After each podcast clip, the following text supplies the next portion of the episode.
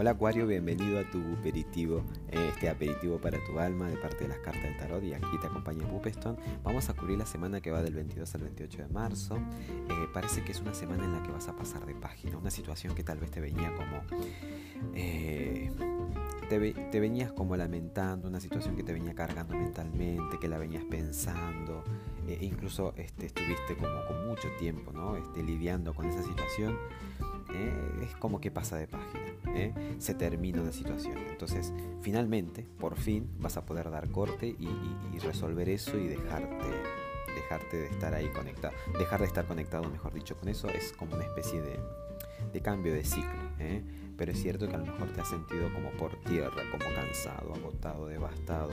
Eh, y bueno, y si no es tu caso, tal vez una situación que te preocupaba mucho o que te daba vuelta mucho la cabeza y no sabías cómo resolverla no importa. Hay una actitud acá de, eh, de resurgimiento, de resurgimiento y de decir, listo, paso de página, paso de página, pero literal, me desconecto y no le, no le doy más entidad. El consejo que te de hecho las cartas eh, es el 6 de copas, por, por lo tanto sospecho que puede ser alguna cuestión emocional, tal vez algo en la familia o algún vínculo, algo que, que ya pasó para, digamos, para, otro, para otra historia, el 6 de copas te aconseja en todo caso que te quedes con el buen recuerdo, que recuerdes o que conecte con lo, con lo lindo, ¿eh?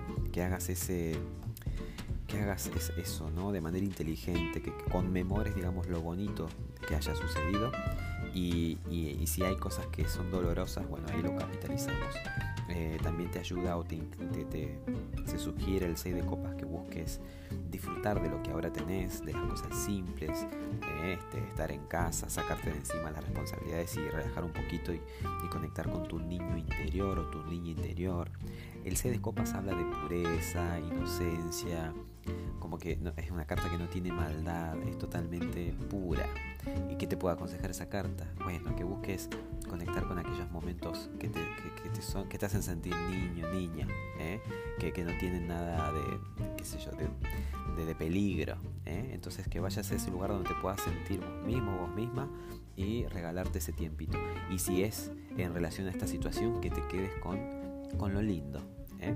Así que bueno, eh, a mí me da la impresión que tiene que ver con algo que algo emocional que te tenía ahí como muy dando vuelta y que ya hacía rato, pero bueno, vas a poder darle un pase de página.